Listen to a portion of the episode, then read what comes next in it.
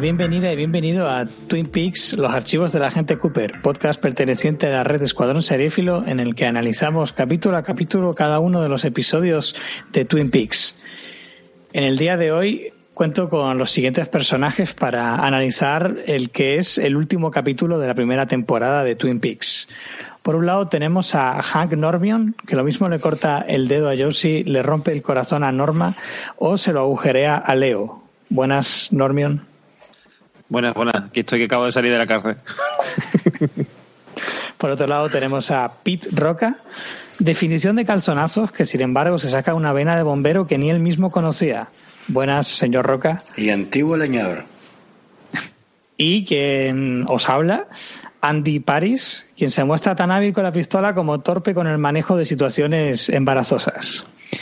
Y bueno, pues eh, antes de continuar ya con el episodio, queremos hacer una presentación especial para una, un nuevo personaje que se une a este viaje y que esperemos que se mantenga hasta el final de las siguientes temporadas. Eh, con nosotros tenemos a Rafa Jacobi Gambín, psiquiatra peculiar que en su despacho atesora un cementerio de sombrillitas de cóctel. Buenas, señor Rafa. Hola a todos y muchas gracias por haberme invitado. Negociaremos lo del sueldo para continuar y bueno, y por ahora encantado de estar aquí para psicoanalizaros un poquito. Muy bien, ese chiste que no puede faltar en ningún podcast, ese chiste de cuando de pedir, de hablar del sueldo, ¿verdad? Hombre, por supuesto. No, maldita sea monetización. Solo nos falta llamarte becario. y bueno, pues eh, también teníamos mm, planeado que se uniese Carmenia, pero de momento va a tener que esperar. Así que bueno, eh, somos cuatro. Eh, también estarás echando de menos a Dani Lloret, pero no ha podido unirse a este episodio. Eh, lo cual es una pena porque lo hemos ido retrasando básicamente porque yo no podía y ahora pues él ha tenido el problema de no poder unirse, así que bueno, como no lo podemos retrasar más, pues tenemos que grabar y no queda otra que seguir adelante aunque no estemos todos. Y bueno, pues ya sin más dilación pasaríamos directamente a hablar de la ficha técnica de este episodio, que como he dicho antes sería el último de la primera temporada, que si consideras el piloto como el episodio cero, pues este sería el número 7, que se llamó The Last Evening, la última noche, dirigido por Mark Frost, que también lo escribe, y que fue emitido en Estados Unidos el 23 de mayo de 1990, mientras que en España llegó eh, de la mano de Telecinco, como siempre, el 29 de noviembre de 1990. Y eh, aquí habría que comentar un dato muy curioso y es que, claro, siendo el cierre de temporada y supongo que no se sabía si se iba a continuar con una segunda o no, pues claro, eh, si has visto el capítulo, pues sabrás que al final de este capítulo no se explica quién ha sido el asesino o la asesina de Laura Palmer. Y entonces, pues claro, la gente se quedó muy indignada porque estaban totalmente enganchados a esta serie y pues llamaron a la centralita de Telecinco en masa y provocaron el, caos absoluto.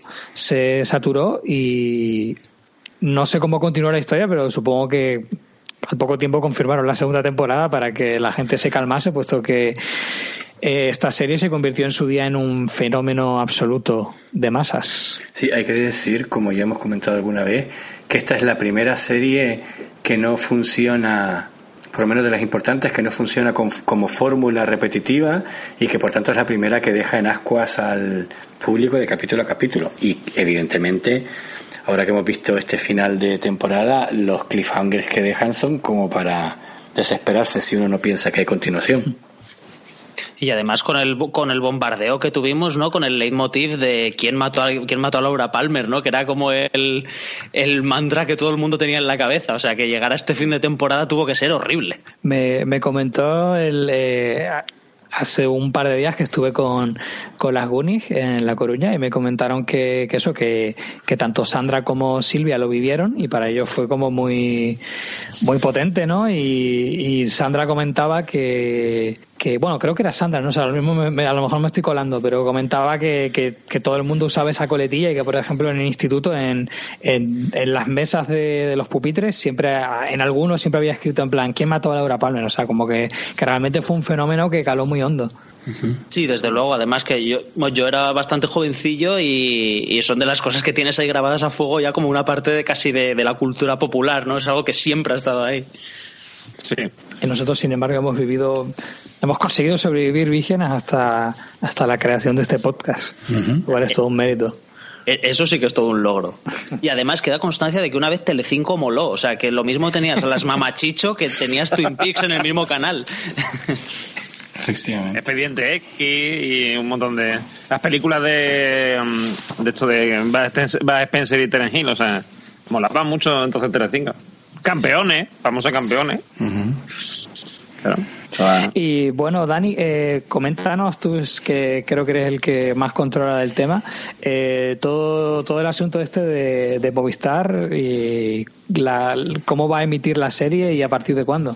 Bueno, emitir no va, está emitiendo porque eh, salió la noticia de que Movistar iba a empezar a, sacar eh, Twin Peaks a partir del 7 de noviembre, cosa que supongo que ha pasado porque aparece en sus en su página. Eh, lo que pasa es que yo no lo puedo disfrutar porque yo tengo una, una conexión a Yombi antigua, de las que además se va a caducar ya, se va a acabar definitivamente a final de mes, y no tiene, no, no está en ese paquete, está en el paquete de canal series extra por lo tanto es el más exclusivo y yo en todo caso no lo, no lo he podido ver. Pero sí, ahí está, para que cualquiera que tenga acceso a Movistar eh, de, pago, pues lo pueda ver directamente.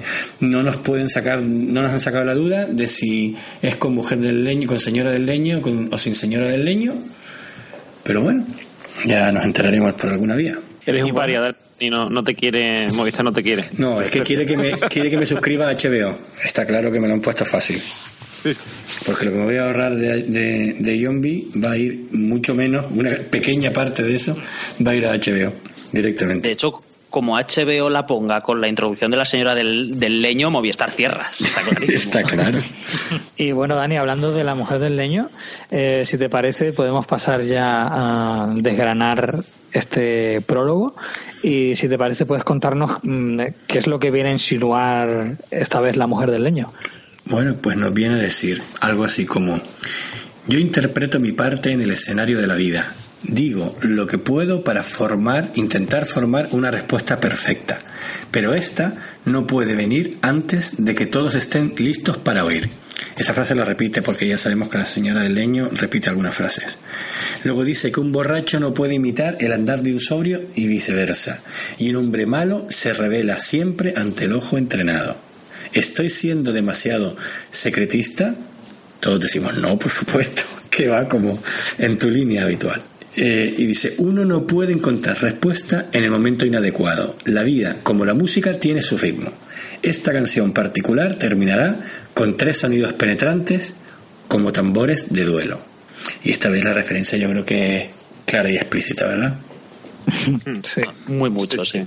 Hombre, cuando, cuando terminas de ver el capítulo, pero... No, no, en el momento en el, momento en el que lo ves sí que te das cuenta claramente, ¿no? Pero hasta entonces no, no, te das cuenta de nada. Sí, pero es que normalmente la señora del leño no te das cuenta ni, ni antes, ni durante, ni después. O sea, mm. es tan crítica, muchas veces no la pillan ya de trevo. Pues nada, eh, pasamos ya a hacer esa mm, sinopsis para resumen del capítulo, por si alguien lo ha visto hace tiempo y no lo recuerda bien. Y pues nada, eh, para situarnos, todo continúa exactamente en el mismo momento en el que habíamos dejado el final del capítulo anterior y todo se desarrolla en esa noche. Y bueno, pues eh, adelante, Rafa, cuéntanos qué es lo primero que ocurre en el capítulo. Pues sí, yo creo que esto sería un poco, a día de hoy lo hubiesen hecho como un capítulo especial de final de temporada de estos de una hora y media, ¿no? Y bueno, donde retomamos la acción es con, con James y con Donna entrando en esa maravillosa eh, oficina que tiene, que tiene el doctor Jacobi y encuentran el, el, último cassette, el cassette perdido y el, y el medio collar, el collar con el medio corazón que tiene Jacobi escondido en el, en el coco. Y mientras tanto, eh, recordamos que Jacobi está eh, a todo esto, acudido a la llamada y está viendo a esa Madeleine disfrazada de, de Laura, en la que tiene ahí un momento casi de, de éxtasis que al final se ve interrumpido por, por, en fin, por ese hombre misterioso que aparece, que aparece entre la oscuridad, ¿no? Y nos deja a Jacobi también en una situación en un poco que no sabemos muy bien qué le ha pasado, además con un plano súper hitchcockiano. Yo no dudo que por lo menos Yago se habrá dado cuenta, ¿no? Ese plano del ojo que al final se funde con la ruleta, ¿no? Que nos recuerda un poquito al plano de psicosis. Y, bueno, además, eh, perdona que te interrumpa, pero me llama la atención que, que, de repente la imagen cobra como una textura de como si estuviese siendo reproducida en VHS. Pero vamos, que no, no, no, no, le he sabido encontrar una interpretación, sino simplemente, pues bueno, una manera como de darle como más rareza al asunto, supongo. Sí, no, incluso parece también que hay como un una sensación de observación, ¿no? Se incide mucho en la figura del ojo, en Jacobi, que está un poco en plan Boyer espiando a, a, la Laura Madeleine, pero luego él a la vez está formando parte de un numerito. En cierto sentido está, está también siendo, siendo vigilado. Bueno, esto me lo acabo de sacar de la manga ahora mismo, ¿eh? No creáis que, que tiene una base fundamentada. Bien, bien, hemos hecho bien en ficharte. Sí, bueno, pues la, un poco la conclusión de, de, esta trama o las consecuencias de, de esta trama, eh, sobre todo con lo que tiene que ver con, con James, con Donna y con Maddie, es, es que una vez que recuperan esta cinta y la escuchan, pues escuchan una confesión directa de, de, Laura, que es lo que hasta ahora yo creo que prácticamente nadie, nadie tenía, ¿no? Una confesión sincera.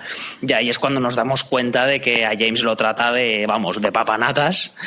Eh, él se desencanta y también en consecuencia habla de este hombre ah, en consecuencia no, además habla de este hombre misterioso que, que vamos, que le pone burrísima y que en cierto modo pues sirve eh, pues eso por un lado para abrirle los ojos a James y por otro lado de forma indirecta para demostrar que, que Jacobi no es el asesino de, de Laura Palmer. Efectivamente.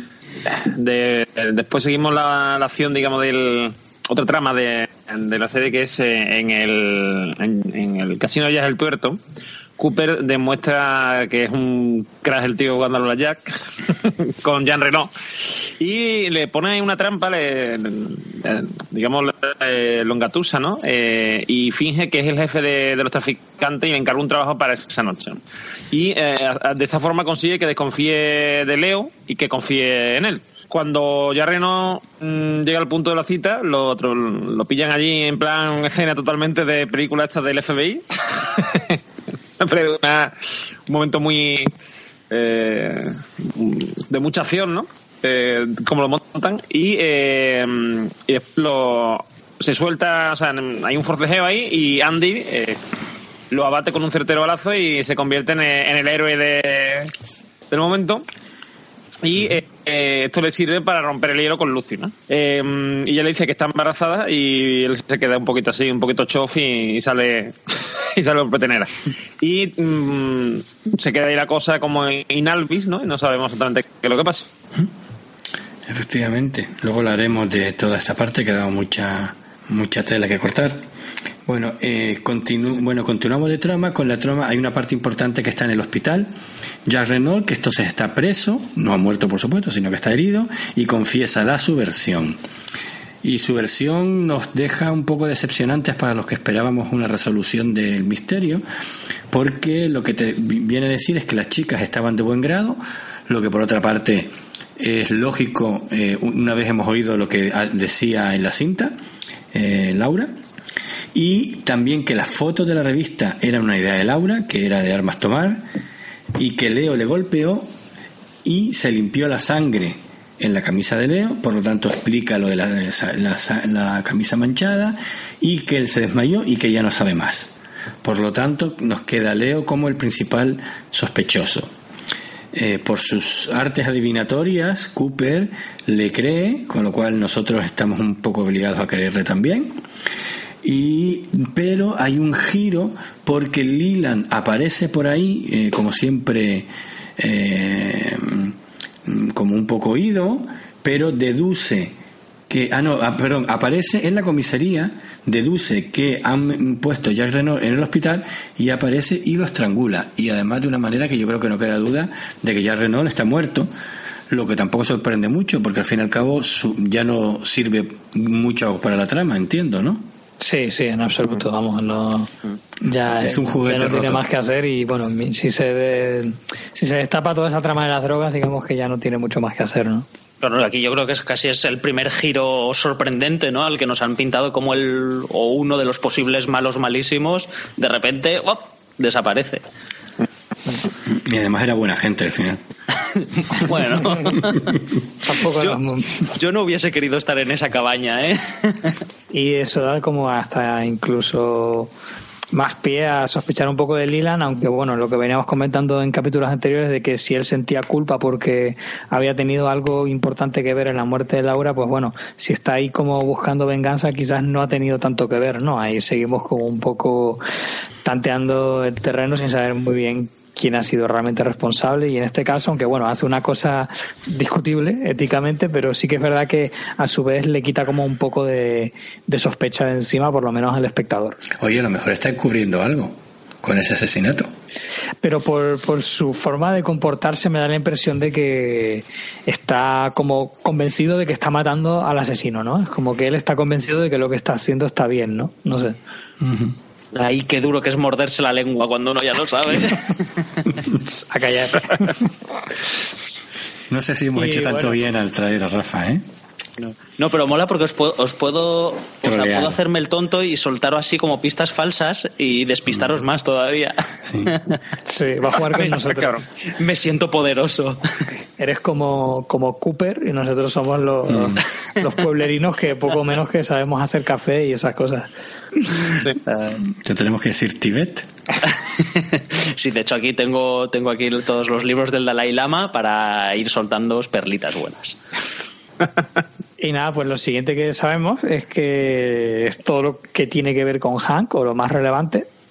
Y es primero pues muestra su cara más amable en su vuelta a su especie como de reconciliación con Norma en la cafetería en la que bueno pues mm, suponemos hace mucho el papel de galán para volver a ganarse la confianza de, de la que es en su en realidad su esposa y bueno, pues mientras tanto en paralelo vemos como Nadine está preparando una especie como de picnic dentro de, de su casa y está como con el vestido de boda.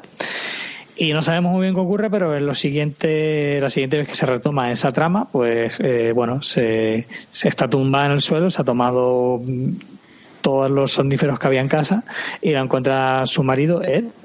Y ahí acaba otra vez en incertidumbre, no sabemos qué será de Nadine, la mujer del parche y, y todo ahí como bueno un poco turbio no con toda esta escena así como eh, bella pero que a la vez es tan tenebrosa y pues entonces después eh, lo, a lo que hacemos es pasar a todo lo que tiene que ver con Leo y cómo pues bueno ya sabe todo el tema de Shelly de su mujer y entonces pues la, la rapta la apta al, a una sala del, del aserradero y coloca un dispositivo para que finalmente el aserradero arda. Y pues mm, la deja allí y se va pues a por Bobby que pues quiere vengarse de, que haya estado liado con su mujer. Pero cuando está ahí a punto de, de darle el golpe final a, a Bobby con el hacha pues llega Hank y le dispara. En realidad no se ve muy bien dónde le dispara pero bueno, eh, tiene pinta en principio de que Leo no va a morir por ese disparo, pero mm, desde luego es otra de las cosas que queda muy abierta. Y pero es magnífico, ¿eh? Cómo cae al sofá mientras está viendo el culebrón en la tele, eh, en el que está ocurriendo prácticamente la misma Sí, acción, sí, ¿no? sí. Con el, el matón también cayendo y demás. Es, me parece muy chulo, vamos. Sí, vamos, durante toda la serie han estado haciendo esa referencia, ¿no? Y bueno, pues un poco meta, ¿no? Con, Sí, con el sí, culebrón que también es Twin Peaks en cierto aspecto, ¿no? Total, total. Y bueno, y otra de las, de las cosas que ocurren, que yo creo que es un poco la, la- una de las más reveladoras, por no decir la más reveladora, es, es este, este momento en el que vemos a Yoshi y a Hank eh, juntos, que Hank es como que estaba en la sombra, pero de repente sale y es colega de todos. Y, y bueno, y tenemos este giro, ¿no? Ya hemos ido viendo a lo largo de los capítulos cómo Yoshi no es esa pobre indefensa que parecía al principio y, en esta conversación que, que tienen, pues vamos, se- se posiciona como, como la mala malísima, ¿no? Eh, se nos hace entender que, que ella también es, ha formado parte del asesinato de, de su marido y que, vamos, y que estaban, y que estaban conchavados. Aquí la verdad es que hay una cosa que me gustaría hablar con vosotros, porque, porque yo tenía la cosa entendida de una forma, y es como que eh, habían hecho este pacto entre Josh y Hank para acabar con la vida de Andrew eh, y luego habían provocado un accidente para que Hank acabase siendo culpado por un, por un delito menor, ¿no? Y, digamos, el asesinato de, de, Andrew quedase un poco en la sombra. Pero precisamente, reviendo el capítulo con Carmen, ella lo vio como que Yoshi había atropellado a esa persona y digamos que Hank le hace un favor eh, poniéndose él como, como culpable de ese accidente, ¿no? Y a la vez desviando la atención de, que él pueda ser el posible asesinato. Y la verdad es que también me cuadró, o sea, y también pone a, Yoshi como en una posición más de deuda con, con Hank. No sé cómo lo habéis interpretado vosotros, la bueno, pero, pero en esa interpretación, eh, según esa interpretación, eh, mm, mm, qué pasa con el, el, crimen, el otro crimen que se ha cometido. No, perdón. Sí, que tiene que ver es que hay, dos muertes. La de el marido de Josie y la de el que en teoría mató por celos. ¿O son la misma persona? No. ¿O sí? Eh, claro, no, yo tengo entendido, o sea, yo lo entendía como que hay dos muertes, la de Andrew, el marido de Josie, claro. que, es, que esa es la que tenían claro que iban a cometer, ¿no? Ese asesinato. Y luego yo tenía entendido que la otra muerte, eh, digamos, se hace como cortina de humo para, para tapar un poco el asesinato de, de Andrew.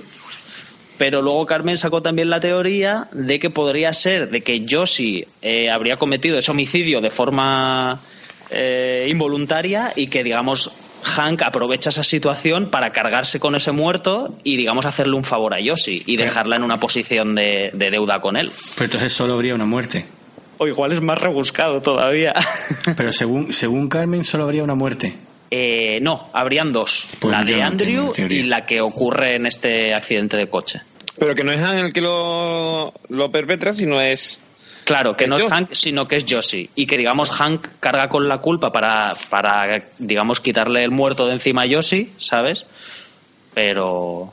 Pero vamos, que no sé, que es un punto de vista, quiero decir, que, que, fue un momento ahí de confusión que dije, bueno, pues no sé si no sé si me cuadra, pero también me gusta, ¿no? Por la posición en la que queda Yoshi. En todo caso. es verdad que yo, yo interpreté que, digamos, todo forma parte del mismo plan. En todo caso, no tenemos toda la información, porque eso de que una muerte eh, encubra otra muerte peor, mm, me tienen que explicar a mí cómo pasa. Claro, no, porque, que sea culpable de una no significa que automáticamente sea inocente de la otra. Eso tendrá que haber habido unas circunstancias ahí que hayan trabado todo.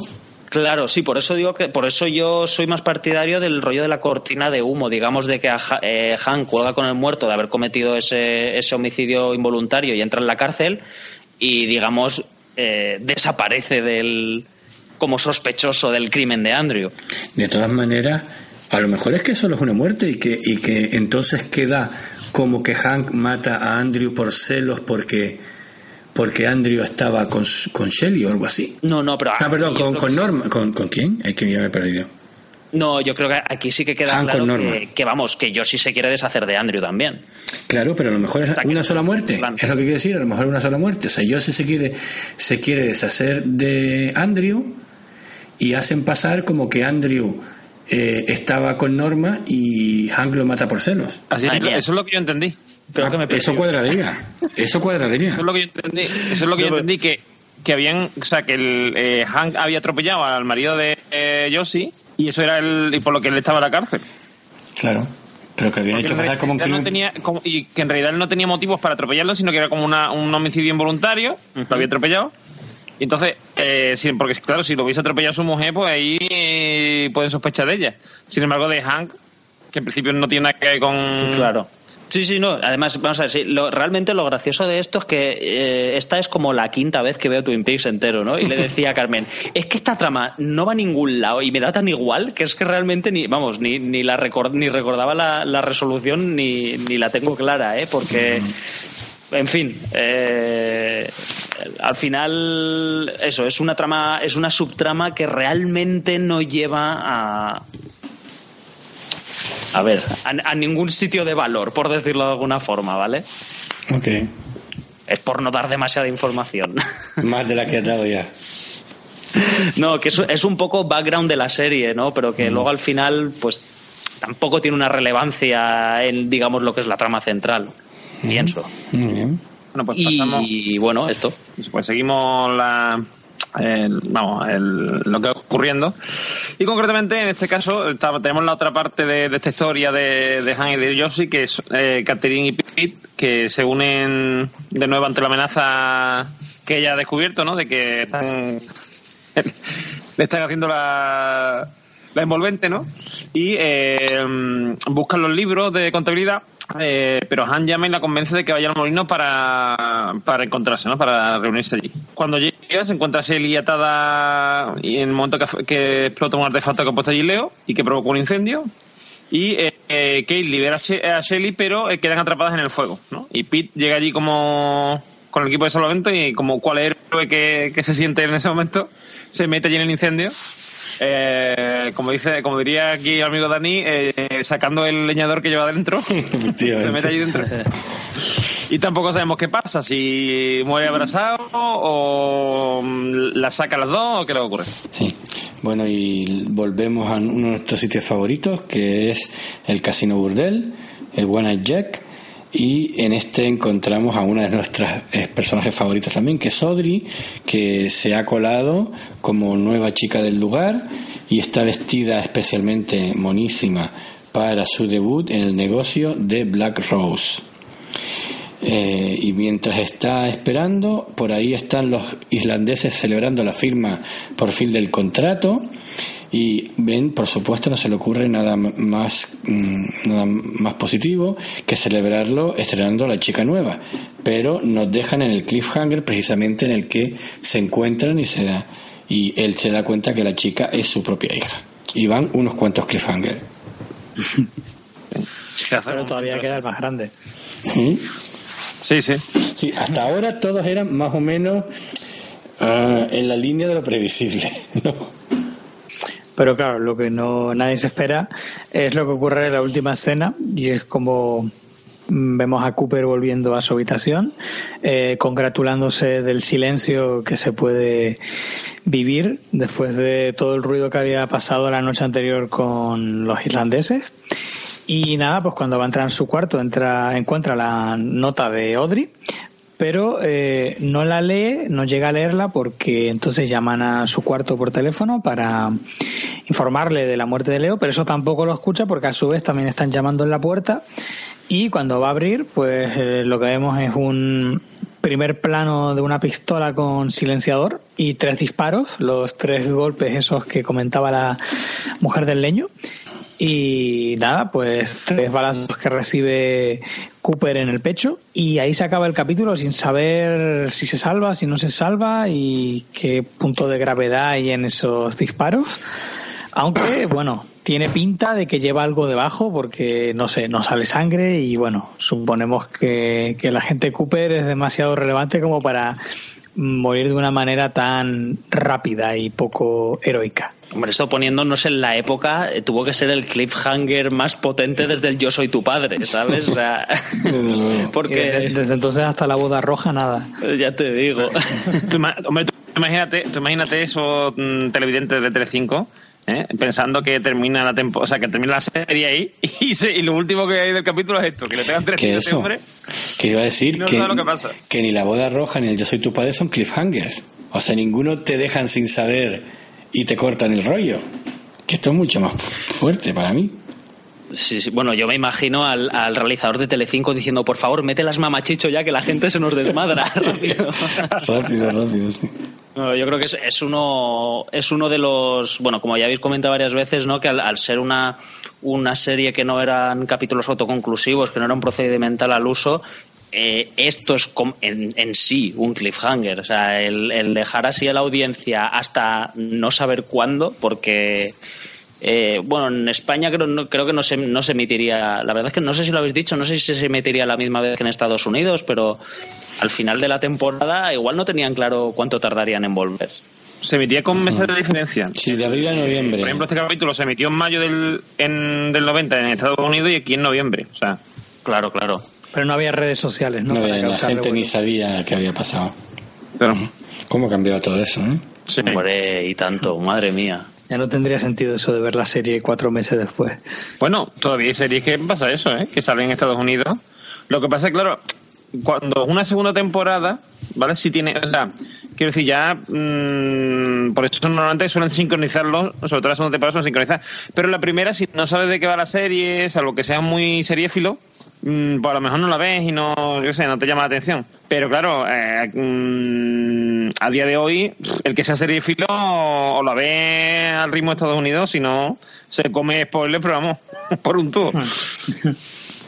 Sí, sobre todo las que más ruido causan, claro. Las, luego las otras más minoritarias, pues, yo qué sé, Rey Donovan, que tiene cierta, cierta repercusión, pero bueno, que, que lleva años y años emitiéndose y, y nunca te comes un spoiler, ¿no? Porque no hay tanto revuelo en redes sociales, ¿no?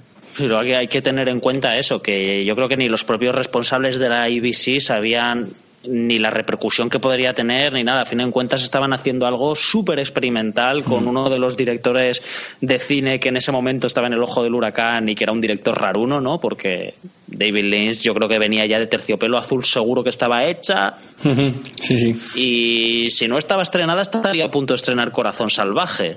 Por ahí ando. O sea que, que vamos, que yo creo que la IBC ahí hizo una apuesta también casi, casi a ciegas y, decidir cortar ahí sin saber qué iba a pasar después, aunque sí, yo creo que sí que tendrían una idea clara de hacia dónde querían llegar, pero yo creo que no tenían muy claro que, que iban a renovar luego por 22 capítulos. Y bueno, si os parece, pasamos ya a comentar las escenas favoritas. Que, bueno, antes, de escena detenido- favorita, a mí Sí. me gustaría eh, comentar una cosa que me llamó la atención. Es una, es una tontería eh, mía, seguro. Pero en el momento, en la escena esa en la que recibe los golpes Jacobi, nos vemos, eh, por supuesto, quién los da, pero sí vemos, bueno, que es el momento misterioso, y, y lo que me dio la impresión como eso- que esos golpes estaban dados raros, eran golpes como de alguien que golpea mal. No sé, no, yo me fijé, lo, lo vi dos veces y me pareció que daba una, ¿sabes? Como un golpe de alguien que está golpeando como muy torpemente. Y pensé en Bobby, que es una, es una locura. En Bobby, el, el, el hermano de, de Audrey, me refiero. Eh, ¿Seguro que se llamaba Bobby? ¿No era Bobby? Bob- es que como- Johnny, como- Johnny. Mm. Bueno, el hermano de... El, el discapacitado. El discapacitado este que sí, especie de autista que hay por ahí. Sí, es que, no, no queda muy claro realmente en esa agresión a Jacobi eh, cómo cae tan de forma tan fulminante. Es que es muy raro, es- Eso esa agresión es un poco muy raro rara. todo. Hombre, hay, sé, sé que hay una escena eliminada en la que en el último momento que vemos a Jacobi en el suelo así medio agonizando, eh, se toma como una pastilla, ¿no? Y es como que al tipo le está dando un ataque al corazón, algo así, un jamacuco, ¿no? Y por eso se justifica luego más, se entiende mejor que luego lo veamos en el hospital y que digan, se ha recuperado, no sé qué, no sé cuántos, ¿no? Pero sí que es verdad que esto está montado de una forma un poco rara, el- la agresión a Jacobi. Sí, bastante rara, o sea, es un- todo como... Bueno, es que este capítulo en sí es bastante raro. Uno, mm, que es mucho decir en el caso de Twin Peaks, pero es raro comparado con los demás, en general. La realización, la forma... Porque todo es como muy misterioso. Los otros normalmente te abren un, un misterio y te cierran otro. Aquí no, aquí todo, es, todo queda abierto y queda muy raro.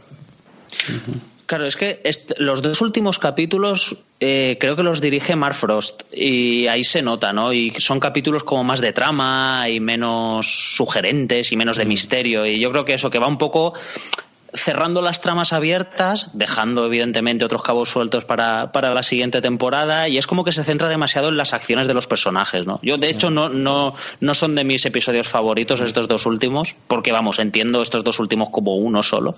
Eh, precisamente por eso, ¿no? Porque parece que están más preocupados de ir cerrando cosas que, que en fin, que de seguir eh, con ese aura misteriosa que tienen el resto de capítulos, ¿no? Entre ellos los dirigidos por David Lynch, que no, no son todos, pero, pero se le ve como más implicado, o por lo menos el estilo de David Lynch está más patente.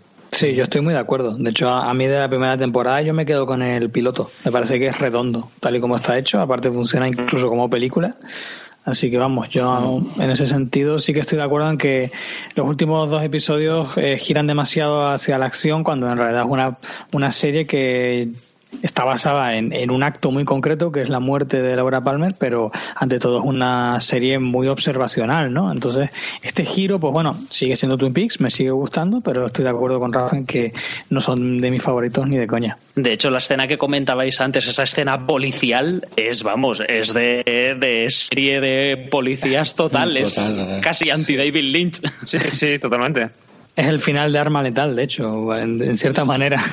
Además, con ese planazo del, del Sheriff Truman, con la pistola así todo muy angular y todo esto, ¿no? Es como, no sé, es como muy raro dentro del universo de Twin Peaks. Sí, además es como una especie como de, de fábrica, vamos, de factoría química o algo así, que no tiene nada que ver con, con, con lo que es Twin Peaks, que es más como de madera, no sé qué. O sea, como que está todo como muy fuera de contexto. Es como si hubiesen cogido eso, una escena de arma letal lo hubiesen metido ahí en medio de la, del capítulo. Atención, que, que, David Frost, sus créditos antes de esto, fue coescribir dos episodios de El hombre de los 6 millones de dólares y bastantes episodios de Hill Street Blues, de los. Ah, amigo, ahí, ahí se le ha visto el plumero. Por eso había tanta gente en esa redada, ¿no? Como en Hill Street Blues, en las comisarías, que siempre había mogollón de peña andando por todos los lados, que decía, ¿esta gente a dónde va? En una comisaría no hay tanta gente. Pues yo siempre, fíjate, aunque nos sacamos de tema, yo siempre eso lo he visto muy realista, eso de que si fuera una comisaría ahí con tanto movimiento, para arriba, para abajo, no sé qué. Después siempre, si te das cuenta, todas las comisarías que salen en las películas y las series son como las de, como la de City Street. Es una copia perfecta. Total, total. Y bueno, y de hecho aquí también el ver, digamos, más fuerzas de la autoridad nos ayuda a entender un poco la magnitud de Twin Peaks, porque Twin Peaks muchas veces se tiene la sensación de que es un pueblo muy pequeño, pero en realidad tiene una población de 52.000 habitantes, o sea que en Twin Peaks es grande. Sí, pero yo tenía, tenía eh, Edu tenía una teoría sobre eso. No, una teoría no, no, no, una teoría no, una teoría no, que, que está, o sea, que de hecho cuando aunque no teoría, que es, está, mm, que lo ha dicho mm, este hombre, eh, ah, que no sé la hora. David Lynch. David Lynch, eso. Gracias. Eh, David Lynch ha dicho tal que él la idea que tenía era un pueblo pequeño, pero la cadena, eso de que fuera un pueblo pequeño como que no le eh, convencía mucho. Y entonces metieron en el cartel famoso que eran cincuenta y tantos mil habitantes, pero, pero no, o sea, en realidad todo el guion y todo está basado en un, en un pueblo pequeño de 5.000 habitantes. Lo que pasa es que eso la, a la cadena no le terminaba de convencer porque pensaban que no iba a llegar la gente, que iba a decir que la gente que hoy, eso, yo no voy a ver una serie de un pueblecito pequeño, que eso va a ser muy aburrido. O sea, lo típico que piensan los productores, para cagarla. Sí, no, y, y bueno, y realmente el que sea una comunidad pequeña es lo que para mí dramáticamente, por lo menos, es lo que funciona. ¿eh? Es lo que le da sentido, pero es que lo que le da sentido, quiero decir, en un esto de 50.000 habitantes, mm, hombre, mm, se pueden conocer todo, pero ya más complicado. Aquí no, aquí estamos hablando de 5.000 y se, y se nota perfectamente de que aquí todo el mundo tiene eh, trapo sucio detrás de. ¿Sabes? Yo qué sé, quiere decir que eso en, con 50.000 habitantes ya te, te, importa un poco menos, pero con 5.000 mmm, todo el mundo sabe lo que esconde el vecino del, del lado. Sí, sí, total, vamos. Es que, hombre, tal y como ha afectado la muerte de Laura Palmer al pueblo, no, no creo que se corresponda con un pueblo de 50.000 habitantes, ¿no? Pero bueno, que también es cierto que esta serie, como vengo diciendo toda la, durante toda esta primera temporada, no es una serie que busque ser verosímil. Bueno, y que luego también en Estados Unidos están estos, estos sitios que son como, como a lo mejor es el mismo, es la misma ciudad, pero tienes un pequeño núcleo de población en un sitio, bosque alrededor, otro pequeño núcleo de población en otro sitio y cosas así, ¿sabes? Sí. ya buscando la verosimilitud por buscarla, que, no sé qué manía tenemos con hacer estas cosas. Pues nada, eh, no sé, aunque eh, nos hemos detenido bastante por aquí, yo creo que todavía hay una serie de escenas que podríamos eh, repasar más en profundidad. Y nada, si os parece, pues le cedo el turno a Rafa para que debute en esta sección y nos cuente cuál ha sido su escena favorita de este último capítulo. Vale, eso es una elegante forma de decir que me pasas el marrón de empezar, ¿no? Gracias. Eh, sí, exactamente. Sí, sí, sí, para que te curtas. Bien, bien. Hombre, yo como, como escena favorita eh, pondría una en principio aparentemente, o para la trama, la trama un poco anodina, ¿no? Pero es el, el momento en el que en el que vemos a Catherine totalmente desesperada porque ha perdido el no sabe dónde está el libro de cuentas y, y llega Pete a ese despacho en el que están, ¿no? Y tienen ese momento. Eh, esa escena me gusta mucho porque creo que resume totalmente la esencia de, de lo que es Twin Peaks. Yo antes cuando os comentaba el tema de de que me importaba poco la trama de Josie, de Hank y todo esto. O sea, eh, creo que es una serie en la que, como de esas cosas que le gustan a Yago, ¿no? En la que la trama es totalmente accesoria. Te quiero decir, al final la trama sirve para que los personajes se muevan, pero a nivel dramático, o sea, lo, lo- lo subyacente a toda esa trama, creo que es lo, lo que es realmente interesante. Y creo que a modo de, de conclusión, para ser un capítulo de, de final de temporada, en esa escena se resume totalmente la esencia de, de Twin Peaks, ¿no? Y tenemos ahí a, a Catherine, que está totalmente desesperada, pero a la vez está intentando... eh, vamos, salirse con la suya completamente de la forma más ruin, ¿no? Que es intentando tocarle la fibra sensible a, a Pete después de tratarlo como una mierda durante, no durante lo que llevamos visto de serie, sino durante todo su matrimonio de años. Eh, vemos a ese Pete que al final se ablanda porque es como un hombre noble y un hombre de tradiciones. Pero es y- coherente con el personaje, porque el personaje mm, eh, parece ser al fin, eh, al fin y al cabo un idealista en todo, ¿no? Y, y Sí, siempre- sí. a mí me llama mucho la atención siempre el personaje de Pete, las salidas que ha tenido, los comentarios que ha tenido, como que va por su lado. eh. Sí, Totalmente. de hecho, da la sensación, como decimos aquí en Andalucía, que tiene un toquecito dado. Quiero decir, que el hombre como que vive en su mundo, que no es muy normal, que le falta un nervo, ¿no?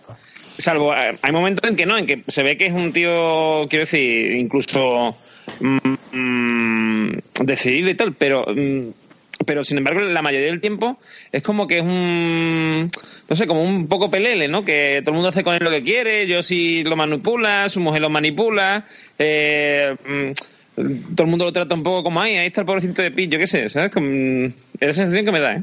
Hombre, yo- Claro, es que yo, yo creo que Pete es, es un personaje eh, noble totalmente, ¿no? Y, y precisamente creo que se retrata muy bien como en un pueblo, digamos, entre comillas, de víboras, ¿no? En el que cada uno tiene secretos y tiene intereses propios y demás.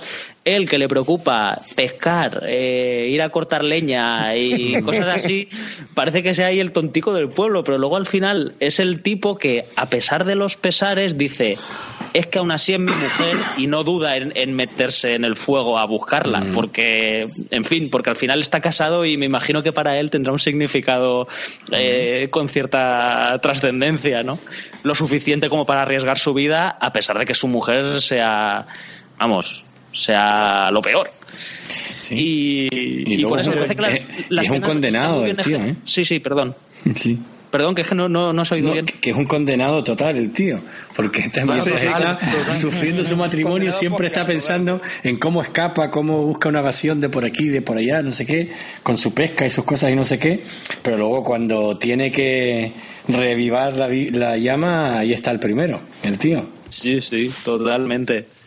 Pero además me gusta mucho eso, cómo está, cómo está ejecutada la escena, ¿no? Cómo cuando él entra y empiezan, digamos, a tener una conversación privada, tienes a, a esos operarios que hay ahí que están intentando espiarles a través de las ventanas y él va cerrando los stores como diciendo, oye, las cosas de casa se arreglan en casa, ¿no? Pero tienes a esa gente cotilla que de, de- en fin, de esas comunidades pequeñas, ¿no? Que se quieren, que se quieren enterar de todo y sobre todo el, el, el eso, el, el precisamente tener dos personajes puramente antagónicos que digamos viven en, el- en la misma comunidad. Un personaje totalmente noble y el personaje de Catherine que es una auténtica víbora y que realmente eh, utiliza las peores artimañas no para para intentar que Pete le ayude porque en ese momento se ve sola, que sus aliados, digamos, ella tiene la sensación de que, de que, de que se la han jugado, vamos, y, que, y que no tiene a nadie más.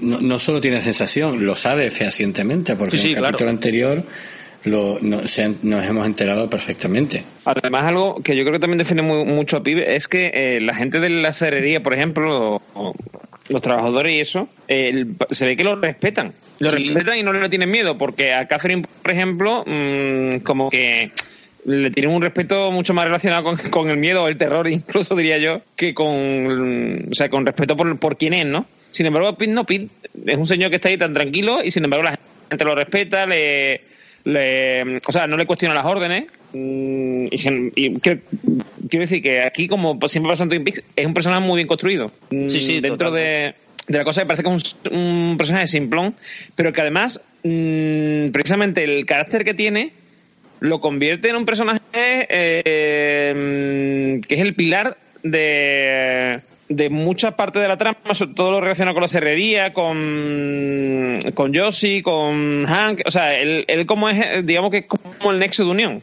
Sin ese personaje mm, no tendría tanto sentido, porque por ejemplo es un, es un, mm, un punto de enfrentamiento entre Catherine y Josie, porque Josie está intentando seducir a Pete, a Pete en muchas ocasiones. Le da como así, como, vamos, y de hecho Pete yo creo que, que yo sí le, le hace tirín. Entonces, él eh, es como también una lucha que hay ahí entre, entre, entre la mujer de Pete y Josie, entre Catherine y Josie, de, a ver, de, como de, mm, que lo usan como, eso, como, lo- como si fuera una, un- una carta, ¿no? O algo así, no sé cómo decirlo. Juegan con él para darse celos entre ellas y mm, fastidiarse. Me gusta que hayas mencionado la relación con Yoshi porque hasta incluso él es evidente que sí, que le hace tilín y demás, pero incluso cuando le hace, digamos, favores a Yoshi o, o, o tiene esos momentos de complicidad, también ves que es que hay como una complicidad un poco inocentona, ¿sabes? No lo ves al tío que vaya ni en plan baboso ni, ni nada de esto, ¿no? Eh, me da No, no, la es- sensación, por lo menos. Es más, es más paternal, quiero decir, es más como, pro- mm, como de protegerla a ella de su mujer, ¿vale? Como de proteger a Josie de, de Catherine. Como una especie como de, mm, sí, de, padre, digamos, el típico padre que le dice a la niña, toma, cómprate no sé qué, que tu madre no te deja, pero toma 20, eu- 20 euros para comprarte no sé qué. ¿Sabes lo que te quiero decir? Ese estilo de, mm, de complicidad es la que tienen entre ellos. Y sin embargo, Josie lo quiere llevar más allá. O sea, que Josie quiere seducirlo para mm, jo- jorobar todavía más a Catherine. Y él no se, eh, él no, se deja, pero porque, porque él no va, o sea, como no va de, mm, por ahí, él eso, eso lo ignora. Lo ve como una relación, digamos, de eso, de padre-hija o hermana o una cosa así. Sí, sí, porque al final Josie es una, es una fan fatal, o sea, ella sabe cuáles son sus armas de seducción y, y los atrapa todos en sus redes, tanto sea Ben como sea Hank, como sea eh, casi el sheriff eh, Truman también, o sea que... Además, sí, yo sí, sí. tiene una cosa, yo sí tiene una cosa que me llama la atención desde el principio, que es como lo que te he dicho al hablar de Femme Fatal, eh, eh, pero es una Femme Fatal eh, muy curiosa, quiero decir, el- a mí la sensación que me da desde el primer momento, me, ha recuerdo, me, me recuerda de que el primer momento que lo vi a, mm, a Blade Runner. Es- Sí. o sea, el- pero muchísimo, o sea, el- eh, porque además eso, el cigarro, cómo fuma, cómo no sé qué. Siempre me recuerda mucho a, a la replicante de Blade Runner, la, la- digamos la que se- después se fuga con, Sí, con con y tal, con Harrison Ford. con eso es, con Harrison Ford, y me recuerda muchísimo a ese personaje, porque es, un- es eh, sensible pero a la vez fría. Es Sí, decir, eh, con Pete es muy humana, no sé qué, con todo el mundo es como humana, pero a la vez es muy fría. Las cosas parece que no le importan. Sí, tiene esa, esa actitud como serena pero peligrosa, ¿sabes? Como que Sí, algo, algo oculta, ¿no? Y como que se mueve entre sombras siempre y cosas así.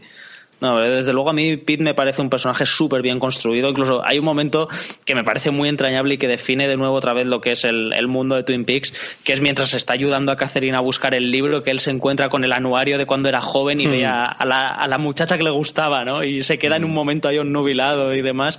Y te queda ese rollo de de decir, bueno, pues a lo mejor este hombre hubiese sido feliz, ¿no? Con esa, con esa muchacha, pero al final adquirió un compromiso con Catherine y, y se quedó, porque incluso Catherine le llega a decir que, que, bueno, pues que qué relación, ¿no? La del leñador con la de la hija del, del magnate de, de la comunidad y, y a él no lo ves que tampoco tuviese una ambición de juntarse con ella porque fuese la hija de y de sacar provecho de ello. No, no, No sé. en ningún caso. Y bueno, y al final, pues eso, es, es es simplemente una escena que me gusta mucho porque funciona muy bien como resumen de lo que de lo que es Twin Peaks. Y de ver pues eso como lo que ocurría con Laura no que Laura digamos todo el mundo tenía la imagen como la imagen que se tiene de Pete de niña buena y de toda la historia y pero que luego tenía pues todo el fondo el fondo oscuro detrás no y digamos que en, ese momento en esa habitación con esos dos personajes tenemos las dos personalidades de Laura disociadas no la, la, bondad por un lado y la mezquindad por el por el otro. Y ahí queda eso. Os ha gustado pues o me voy fuera fuera. Bueno pues yo tenía para destacar desde luego la, el recital que da que da Cooper en el con Jack Reynolds en el en el restaurante en el, en el casino no porque está genial eh, todo toda la actitud del tío cómo domina la situación cómo engaña al Jack Reynolds se lo lleva al huerto se hace pasar precisamente por el jefe de los mafiosos y todo y, y todo con un estilazo total. Está James Bond a tope. Totalmente lo total, ¿eh? con la pajarita y todo. Mm. Nos da la sensación de que lleva como una especie de maletín de Mary Poppins, pero del FBI, del que de repente saca un frac o saca una chupa que pone FBI. Es como, no sé, este tío no traía tantas cosas. Claro, sí, que pensar que lo tiene, que, lo tiene todo controlado todo preparado, sí. y es, es, un momentazo el, el, juego que tiene con, con Jarre, ¿no? En ese, en ese momento, eh, para, digamos, traérselo a su terreno, es una auténtica pasada, ¿no? Y cómo consigue sacarle al final el, lado más oscuro también, ¿no?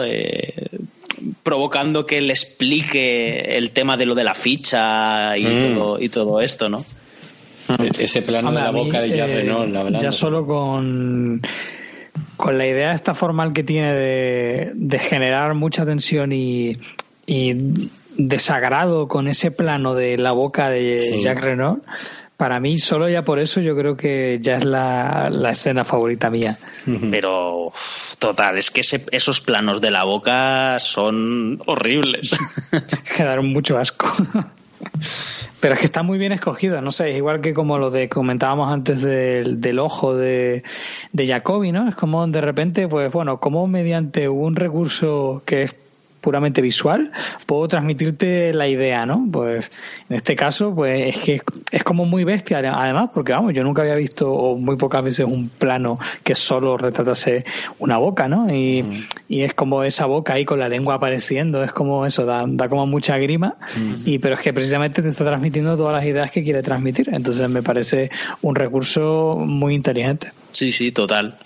Por cierto, voy, a, voy, a sacar, voy a sacar un off topic porque desde que empezasteis con el podcast os lo he querido decir y al final siempre se me olvida decíroslo. Y es que, no sé, ¿vosotros veíais Fringe? Sí, ¿O conocéis la serie Fringe? Yo la dormí más que la vi. Yo la dormí más que la vi. La ponía mi mujer y yo me había dormido casi siempre. Pero una parte la vi, sí. A lo mejor, como no habíais visto Twin Peaks, no tuvisteis conciencia de ello. Pero hay un capítulo en el que se le hace un pedazo de homenaje increíble en el que Walter, el, el, el científico, sí Está sacando trastos ahí de su despacho y saca las gafas de Jacobi. Y se las pone. Y no, no contento con eso, dice. ¡Ay, esto es un invento de mi viejo amigo el doctor Jacobi! Sí. directamente, ¿no? Fue de esos momentos que, que, bueno, que si viendo la serie habías visto Twin Peaks antes, dices, ¡oh, qué bueno! y, nada, tenía, tenía ganas de, comentaros la anécdota porque ahora mismo soy incapaz de deciros en qué capítulo ocurría, en qué capítulo salía, ¿no? Pero, pero es curioso, está ahí. Pues nada, eh, si quieres comentar tu escena favorita. A mí, el momento que me, gusta es el tema de, de Audrey encontrándose a su padre, bueno, o mejor dicho, a Ben encontrándose a su hija, porque en realidad Audrey está claro que sabe dónde va, yo creo. Pero Ben no se lo espera eh, que aparezca allí. Y me encanta, o sea, a mí me parece que esa escena es maravillosa. Como son los dos allí, y además te queda con la cosa de que no sabes qué va a pasar. Si van a. Si el padre se va a enfadar con la hija, si la hija con el padre, si se van a quedar así como en plan de. Mm, si tú no dices nada, yo tampoco, ¿sabes? se queda todo ahí como muy, muy en el aire. Sí, de todas formas le va a parecer bien a mí me da la impresión de que con todo lo que dejan en el aire en este capítulo, esa escena la deberían haber resuelto. No me parece una escena en la que fuera necesario dejar el cliffhanger. O sea, quiero decir que al dejarlo en cliffhanger, mm, no sé, como que pierde sentido todo el, todo lo que hemos visto, lo hemos visto venir, venir siempre, ¿no? Pero yo, yo tengo la sensación, Dani, de que la dejan en cliffhanger porque el, lo que hemos dicho de la ruptura del, del tiempo, o sea, de antes todos los capítulos han sido un capítulo un día y aquí los dos últimos capítulos son una noche, eh, partida en dos, y yo creo... Y el siguiente tendrá que ser esa misma noche. Claro, el siguiente va a ser la misma noche, por eso, y, el, y la resolución de ese de esa escena mm, tiene lugar después de, de que le peguen dos, tres tiros a, a Cooper. O sea, No quiero decir que, no sé por que- qué. que, mm, sí, porque, porque algo, o sea, no, no lo sé porque todavía no he visto el capítulo, pero me da la sensación de que va a tener algo que ver con cosas que pasan después. Quiero decir, la, que la reacción de, mm, de él o de ella mm, va, va a llevarlo a algún sitio. No sé cómo explicarlo. Sí, yo no, yo no veo de dónde saca esa idea porque realmente, eh, pase lo que pase, l- la consecuencia de esa escena difícilmente tendrán que ver con, con lo que le pasa, por ejemplo, a, a Cooper al final. No, pero yo no digo las consecuencias, si- sino, por ejemplo, que, que, que ella salga de allí por peteneras porque, por ejemplo, eh, avisen al padre de que mm, de que ha pasado, ha pasado Cooper o cualquier cosa. ¿Sabes lo que te quiero decir? O sea, me da la sensación de que ahí se va...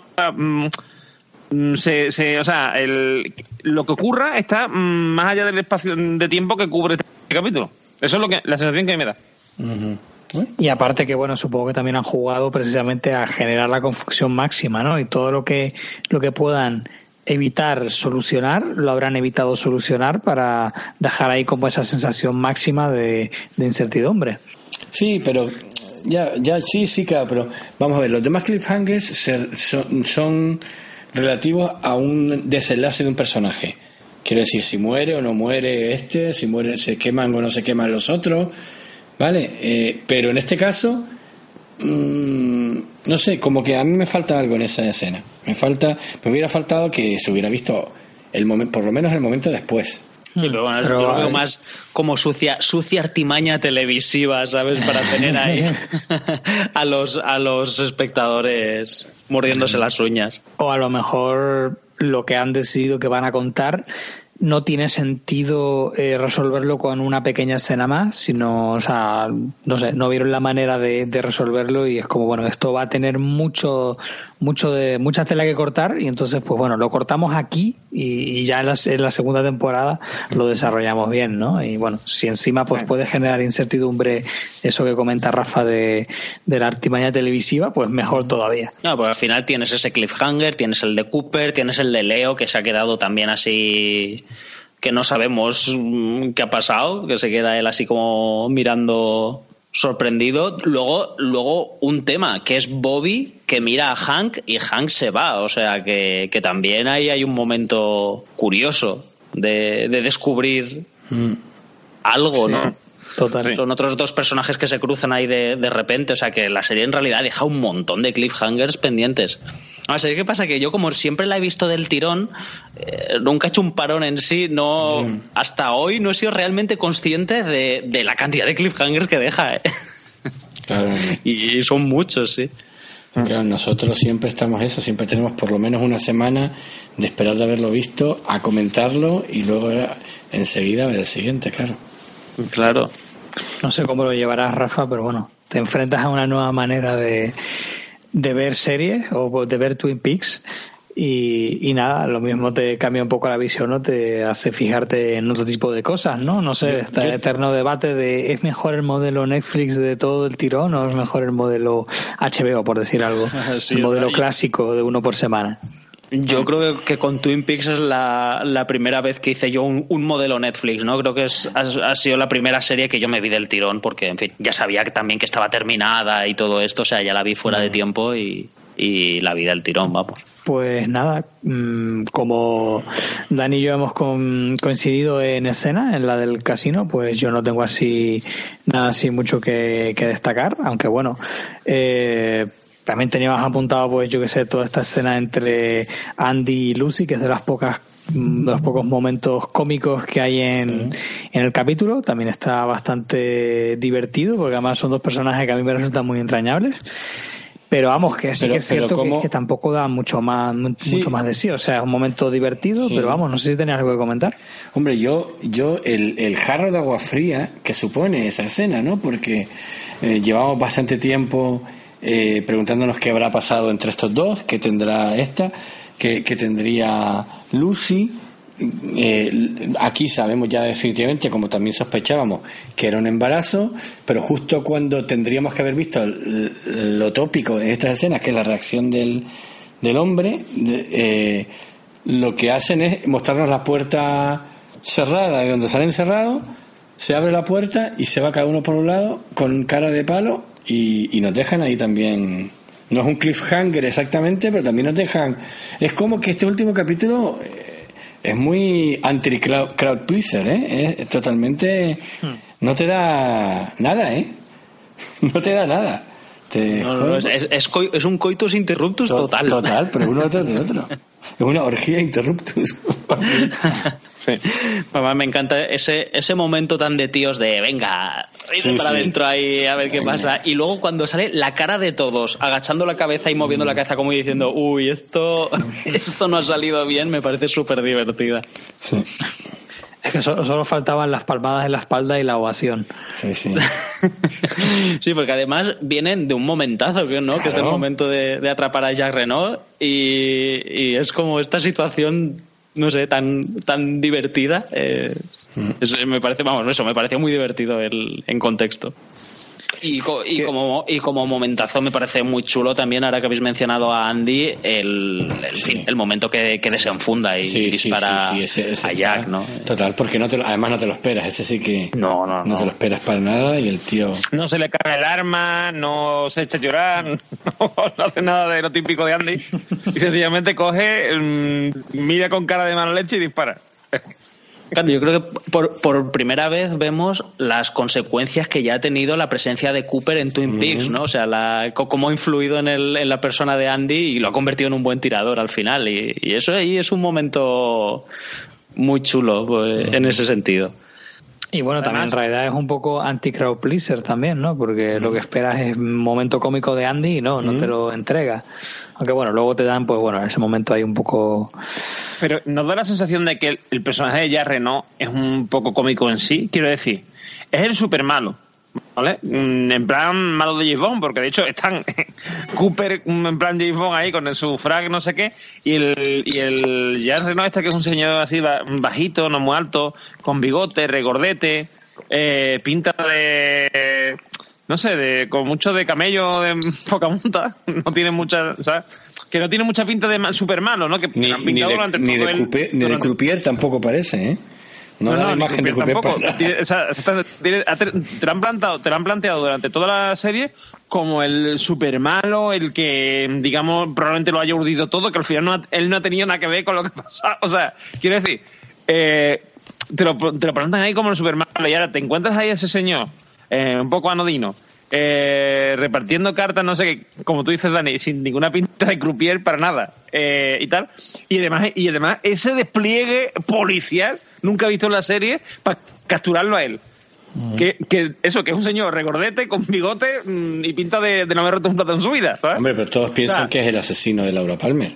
Sí, sí, sí, no, no, obviamente, pero que te quiero decir, pero en la pel- es que en la, se- o sea, quiero decir, como es algo que se sale un poco del, del, mm, del clima habitual de la serie, a mí me resultó gracioso cuando de pronto digo, coño, digo, ¿esto qué es? Porque de pronto te ves eso, la, la fábrica que ya, un montón de policías, el tío ahí solo en su coche, o sea, a punto con el coche no sé qué, y encima Andy por primera vez se, mm, se descubre que es el policía mm, perfecto, ¿sabes? Esto, coño, esto me han cambiado la serie, ¿sabes? De repente en una cena. Y a mí eso me resulta cómico, en ese, en todo ese, digamos, ese clima, ¿no? Así como de, eh, mm, de opereta, digamos, un poco. Claro, es que el- todo lo que, lo que tiene que ver con el tema del crimen y demás siempre está en un tono así grotesco que está entre la comedia y el mal rollo absoluto, ¿no? Es como el, el papel del pájaro en todo, en todo esto, ¿no? Eh, Sí. Cuando. Claro, es, es, es- O sea, roza casi lo ridículo, pero a la vez lo más terrible, ¿no? O sea, cuando ya que está contando esa historia de que el pájaro se le pone en el hombro a Laura y como que está excitado también y le pica y, y mientras te está diciendo que le ha puesto la ficha en la boca y Leo le está diciendo esto y demás, te, o sea, te está juntando como una situación súper absurda mm. con algo súper terrible, ¿no? Y es la propia, como decía Normion, la propia eh, figura de Jack es así, es como, como cómica y a la vez terrible. Es como una caricatura, es como el... Es que a mí me, resulta más, mm, más eh, parecido al inspector este incluso de la Pantera Rosa que, que un malo de, de verdad, ¿no? O sea, quiero decir un personaje un poco mm, sacado de contexto y bueno obviamente adrede quiero decir que no, no, es algo no lo estoy diciendo en plan no, es que no me pega, no, no. O sea, está hecho totalmente adrede y está hecho con la intención esa que tú dices, Rafa, de provocar mm, esa mezcla de, sentimientos encontrados entre eh, lo que me están contando que es una cosa luctuosa o una cosa mm, grave y tal, y después y que, que eso me provoque risa o me, o me, o me plantee verlo como algo absurdo, ¿no? Es todo muy, es algo que, me, que es lo que me gusta de Twin Peaks, precisamente. Sí, porque luego al final Jack te resulta más inquietante, porque por ejemplo ves a Leo y Leo es el malo de manual. Un tío alto, serio, con mala leche y con pinta de malo, ¿no? Pero es eso, el, contraste, el contraste de, Jack es lo que lo hace realmente inquietante. Es que en realidad todo lo que narra Jack, yo lo estaba echando en falta que que en vez de contarlo que lo mostraran, ¿no? Porque al final es una escena muy David Lynch, ¿no? De, de mm, en David Lynch hay, hay, muchas escenas en las que lo que ocurre puede ser cómico, pero, pero el tratamiento del tono hace que de repente todo sea muy siniestro. Entonces, pues, es una escena que podría haber rodado de manera muy efectiva David Lynch y es una pena que no lo muestren, pero también es verdad que a lo mejor contiene elementos demasiado fuertes como para ser mostrados en televisión. Y lo bueno que tiene es precisamente que, que consigue captar ese momento turbio a pesar de que, simplemente sea una conversación. Y entonces, pues bueno, la verdad es que está bastante bien, pero bueno, eso, que hecho, hecho en falta estaría bien si esto fuese HBO que se atreviesen a, a mostrar la escena en sí. Sí, pero no me digas que siendo fan de David Lynch como, como eres, a que eres capaz de imaginarte la escena como lo hubiese hecho Lynch.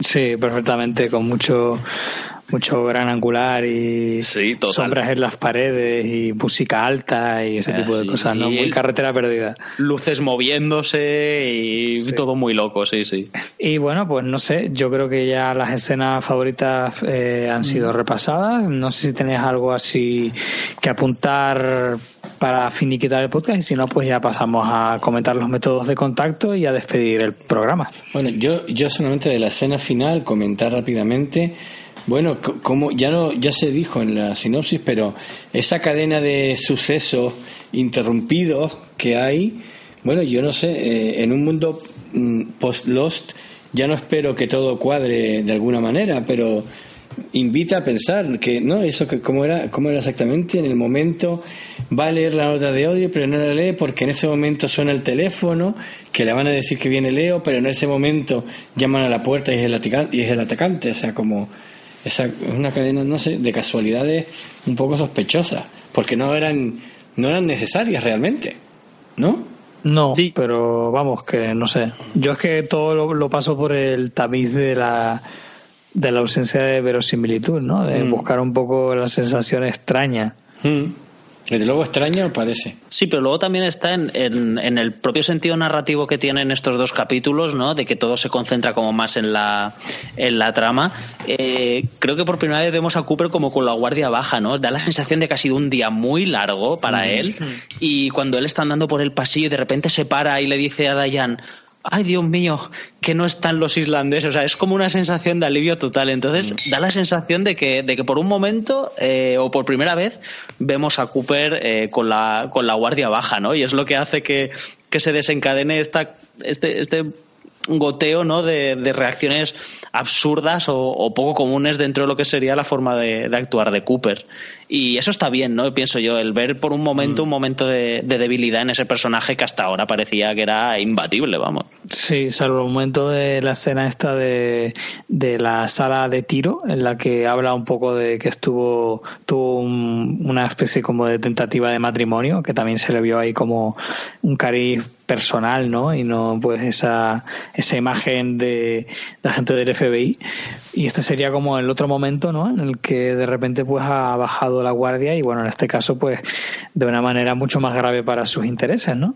Y además, ahora que, ahora que estamos hablando de esto y que hemos mencionado el tema de, de Andy cuando dispara y demás, eh, precisamente, o sea, me funciona como el efecto que Cooper ha hecho en Twin Peaks reflejado en el, en el acto de Andy, pero luego también la mella que Twin Peaks ha hecho en Cooper en este momento de, debilidad, ¿no? O sea, parece que, que se están convirtiendo en, en, parte del mismo ecosistema y, y, empiezan a afectarse entre sí. Y bueno, pensaba así me funciona, vamos. Sí, cierto, cierto. Claro, me has hecho pensar en, en la escena esta en la que quiere comprar un terrenito para venirse a vivir a Twin Peaks y sí, suena muy coherente lo que comentas. Pues, cosas que se descubren hablando, precisamente. Por eso es tan importante que hablemos de las cosas. Sí. Nada que ver con que la hayas visto cinco veces, ¿no? No, no, no, nada que ver. no, pero bueno, viendo el capítulo no lo había pensado, ¿no? Y eso es en, en ese momento, ¿no? Cuando hablamos que hilas unas cosas con otras y al final salen conclusiones o ideas chulas. Sí, totalmente, totalmente. Bueno, eh, eh, se nos ha olvidado mencionar un detallito, que es el momento cuerno de ciervo, ¿se acuerdan? Es verdad. Cuando ah, está, está, Hank hablando con Josie y le casca un plano de varios segundos en el cual se ve justo su, su cara superpuesta a los cuernos de un ciervo que hay detrás, que ha sido un momento como muy llamativo. Y en otro momento, en la escena de Pete y Catherine, también hace algo parecido con un oso, con una piel de oso o algo así que hay detrás. Sí, justo, justo en el momento que Pete abre el anuario este del, mm. del de su colegio, vamos, de su, de su mm. escuela.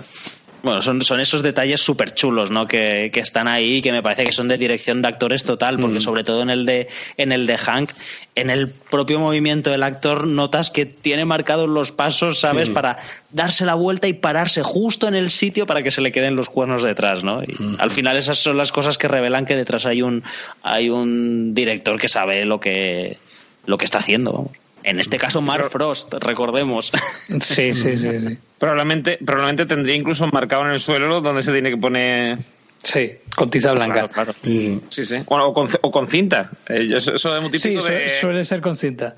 Suele ser con cinta porque se quita, se pone y, es muy típico en los teatros. Yo, por ejemplo, he hecho teatro aficionado y tal. Y una cosa que no te das cuenta hasta que no estás encima, muchas veces el es eh, los restos de, pegamento y de cinta o de incluso haberse llevado pintura de la, de la cinta eh, de mucho un montaje, otro montaje, otro montaje. Pues sí, sí, otro, otro detalle que, en fin, que nos hace ver que es, que es una serie que al final está en el lugar que se merece, ¿no? Porque es una serie que yo creo que incluso a día de hoy eh, sigue siendo innovadora en, en su planteamiento, porque me parece que pocas series actualmente arriesgan tanto eh, con el tono que tiene y, en fin, con las intenciones y demás. Y, que bueno, y que estaba en manos de gente muy válida. Es que es una serie que yo creo que si mm, tú coges eh, los frutos de la serie, ¿vale? Y lo montas como una serie actual, y quiero decir, eh, haciéndola un poco más, mm, menos lenta, con una, una intro un poquito más corta, ¿no? Eh, porque la intro un es muy extensa en comparación con la de la serie de ahora. o sea, todo eso lo, lo haces y lo, lo, plantas ahí en medio en, en, un Netflix o por ahí y la gente se cree enteramente que es una serie nueva. Le cambias el nombre y, y quien no lo haya visto se piensa que es una serie que acaban de hacer hace cinco minutos pero estoy segurísimo, además, segurísimo. Lo único que la delata es el, es el look, vamos, porque, porque en otro sentido es una serie que está por delante de las series actuales. Sí, el look, lo que no hay móviles, que Cooper usa una grabadora en vez de su iPhone, por ejemplo, que es lo que usaría en una serie normal. bueno, ahora veremos, ¿no? A la vuelta de, de Twin Peaks, cómo afectan los nuevos tiempos a, a la esencia de la serie. Bueno, pero no, y eso, eso tú sabes algo, o sea, eh, la nueva serie mm, también sucede 25 años después de, los sucesos de la primera. Eh, hasta donde yo tengo entendido, sí. Y de hecho, eh, el, creo que casi todo el reparto está implicado y todo, o sea que casi todo el reparto original. Además, de hecho, de hecho se supone que David Lynch lo tenía previsto. la hace 25 años después de una serie. Claro. Y de hecho, en la, el momento del famosa escena del enano y tal, mm, hablan de 25 años después, justo, además justo 25 años después. Con lo cual da la sensación de que mmm, veremos mmm, los hechos a los que se hace referencia en esa, en esa visión y todas esas cosas. No, yo, eh, tal cual acaba la serie, es, es coherente que haya una tercera temporada. ¿eh? Chan, chan. Chan, chan. ¿Y qué hay en la tercera temporada 25 años después? Sí, sí, totalmente coherente, ¿eh? Joder. Se puede, se puede, se puede encajar perfecto. De hecho, a mí incluso me parece que, que le da un valor añadido el, el que haya ocurrido 25 años después. Un poco Y- como y- lo que ocurre con Trainspotting, ¿no? Esto sí que es cliffhanger, ¿eh? Sí, joder. Cliffhanger de, de 22 episodios, nada menos. Y No, yo, lo, pues, que, lo que me parece lo que- eh, un putadón es que no la haga David Lynch. No, sí, sí que la hace al final no- David Lynch. Ah, no sabía. En un momento se dijo que. Primero se dijo que sí, luego se dijo que no. Claro, él por lo por lo que por lo visto eh, Show- eh, él exigió unas cosas a Showtime y Showtime no estaba dispuesta a pasar por el aro. Y él dijo que se bajaba del carro. Y hubo una campaña con todos los actores que se habían vuelto a, implica- a implicar y todo esto y lo hicieron volver y Showtime aceptó las condiciones Ah, que bueno, también me bueno. parece lógico. O sea Hombre. si tú coges Twin Peaks lo lógico es que cuentes con, con David Lynch. Si no en fin ¿Para qué te metes en ese fregado? Joder, no? casi nada. Tengo entendido que pedía unas cifras eh, de remuneración un poco desorbitadas y que él después no, no tuvo ningún problema en admitir que sí, que en efecto era eso, que, que consideraba que no le pagaban lo suficiente y que él no iba a participar y que una vez que sí le pagaron lo que él consideraba oportuno, pues que se, se volvió a subir al barco. Claro, él Sí, dice, sí, vamos, yo con esto eso- tengo que financiar el resto de mi vida creativa hasta que me jubile. ¿Qué, qué es lo que hizo con Twin Peaks realmente? El, el que tengo entendido que él realmente comercialmente vivió de Twin Peaks mm, siempre. Consiguió... Es, bast- es bastante probable. ¿eh? Y mira que se lo hicieron pasar mal, porque luego se lo hicieron pasar mal, ¿eh? porque, en fin, él- por eso luego hizo, un- hizo la película que hizo, intentando... En fin, hubo una tercera temporada que no, que no salió a flote, que no le dejaron sacar y, y siempre digamos que yo creo que le quedó la espinita clavada de haber concluido la, haber, haber concluido la serie. Y bueno, nunca, nunca es tarde, ¿no? Yo solo sé que tengo muchas ganas de, de ya verme en la segunda temporada y a ver cómo evoluciona todo esto, la verdad. Bueno, pues mira, para la segunda temporada os voy a dejar una cosa, no tiene nada que ver con la trama ni nada de esto, simplemente una, una pequeña advertencia, ¿no? Y es que, bueno, en la segunda, para la segunda temporada eh, hubo una serie de problemas, o la- las diferencias creativas, ¿no? Que se suelen decir siempre entre los directivos de la ABC y eh, David Lynch y Mark Frost, sobre todo David Lynch.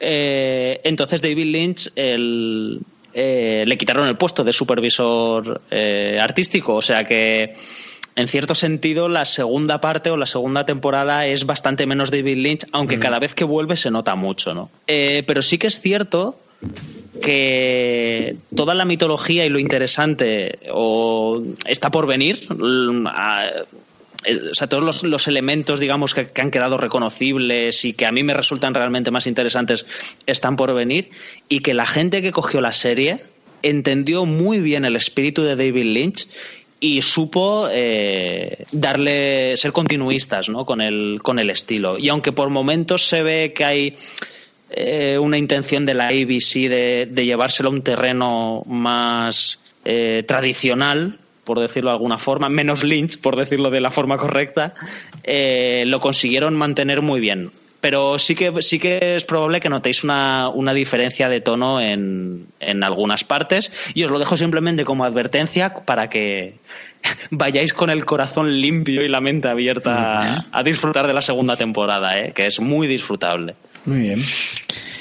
Pues nada, yo creo que hasta aquí de esta manera podemos darle el broche de oro a, a esta primera temporada, que yo creo que nos ha gustado mucho en general a todos, excepto desgraciadamente a eh, Jorge y Blanca, que, que decidieron abandonar el podcast mm, muy a nuestro pesar. Y nada, pues bueno, aunque Dani Lloret no ha estado, eh, sí que puedo transmitir que a él, pues bueno, también le ha gustado mucho tanto la serie como este capítulo. Y pues nada, pues solo queda empezar a grabar ya cuanto antes la siguiente temporada y empezar a, a ver estos 22 episodios, que a ver qué es lo que nos deparan. Así que, pues bueno, mm, si os parece, rápidamente paso a comentar los métodos de contacto de nuestro podcast. Em, recuerdo, somos Twin Peaks, los archivos de la gente Cooper. Y bueno, pues estamos en tanto en Evox como en iTunes y también sobre todo en redes sociales estamos en Twitter, o mejor dicho, exclusivamente en Twitter. Eh, tanto como arroba Twin Peaks como arroba Escuadrón Serie, en caso de que quieras eh, interactuar con el Twitter de la red Escuadrón Seriéfilo. Y luego, pues te recomendamos dos webs, una más concreta de lo que es la red, que sería escuadronseriefilo.com. Y por otro lado está el, el blog cinefilofrustrados.com, en el que mm, hay un, los, los creadores de la web eh, también forman parte de, la red y aparte de colgar sus textos sobre cine y series, pues también están colgando los enlaces de, de tanto los programas de, de los archivos de Agente Cooper como del resto de podcasts de la red. Y bueno, pues si quieres informarte sobre noticias críticas de, cine y el resto de podcast, pues también te recomendamos que, que visites esta web. Y ya pues nada más, paso a, a despedir y empezamos por, por el no quiero decir novato, pero bueno, el que acaba de debutar con nosotros, esperemos que, siga hasta el final, eh, Rafa Gambín. Bueno, pues nada, muchas gracias por, por haberme invitado y sobre todo eso, ya, ya lo sabéis que si no me he apuntado antes es por, por las cuestiones de disponibilidad y siempre que pueda, eh, vamos a estar encantado de estar compartiendo estos, estos ratos con vosotros. Mm, Dani Roca. Pues nada, eh, pues me alegro mucho de la nueva incorporación. Espero que tengamos a Dani de vuelta seguro la próxima vez. Y me alegro sobre todo de no tener que esperar a que hagan la segunda temporada de la serie para verla, sino que ya mañana mismo se la pueda poner uno. Eduardo Norman. Pues yo me alegro, eh, como, dice Dani, de, no tener que esperar a que salga la segunda temporada y sobre todo de haber podido grabar por fin para ver, para poder ver el primer capítulo de la segunda temporada. que estaba deseando. He estado deseando, ya me, me, me, costaba mucho ya aguantarme. Así que encantado y ha sido una buena experiencia. Este análisis de la primera temporada, una maravilla la nueva incorporación y esperemos que la segunda no nos guste tanto como la primera. Seguro que sí. Eh, bueno, y este quien nos está hablando, Yago Paris. Eh, suscribo bastante lo que se ha dicho. Mm, supongo que la segunda temporada no me gustará tanto como la primera, voy bastante avisado de que la cosa, no sé si la palabra es degenera, pero bueno, cambia y puede que no guste tanto. Y por lo demás, pues nada, eh, encantado de que mi mis movimientos de hilos en la sombra hayan fructificado en la entrada de Rafa y esperemos que también de Carmen cuando no esté tan muerta de sueño. Y pues nada, pues por lo demás un placer y eso pues con ganas de seguir con la segunda temporada y a ver qué es lo que nos depara. Dicho esto, pues nada, eh, nosotros somos Twin Peaks, los archivos de la gente de Cooper. Espero que te haya gustado este episodio y nos escuchamos en el siguiente podcast. Hasta luego.